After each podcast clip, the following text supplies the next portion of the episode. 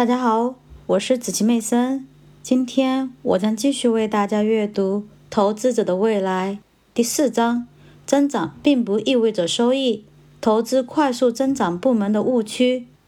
第五小节：部门的变迁与收益。在第二章中，我解释了为什么投资者收益并不一定与市场价值有关。在这一章又告诉我们，这一点对于市场部门也同样适用。图三总结的数据显示了从1957至2003年每个部门的收益率与其市场比重变化的对比情况。金融和卫生保健部门都取得了快速的增长。后者的收益率在所有部门中遥遥领先，而前者甚至未能达到平均水平。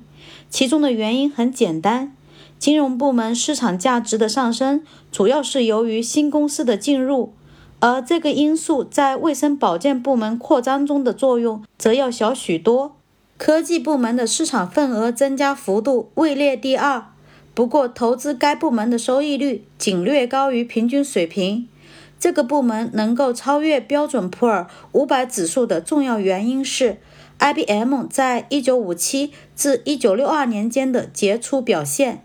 平均看来，其他的科技类公司提供给投资者的收益率在平均水平以下，尽管他们为经济增长做出了重要贡献。材料部门失去了最多的市场份额，同时也提供最低的投资收益。不过，并不是所有萎缩部门的收益率都令人失望。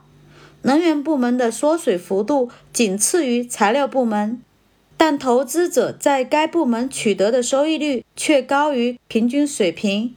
总体看来，各部门市场比重的变化与收益率之间仅仅呈现微弱的正相关关系。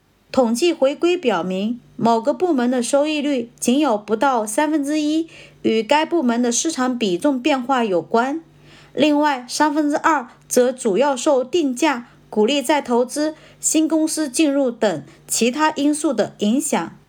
统计回归的结果说明了许多投资者掉进增长率陷阱的原因，他们没有认识到是新公司的进入造成了部门的扩张。而这种进入常常会带来较低的投资收益。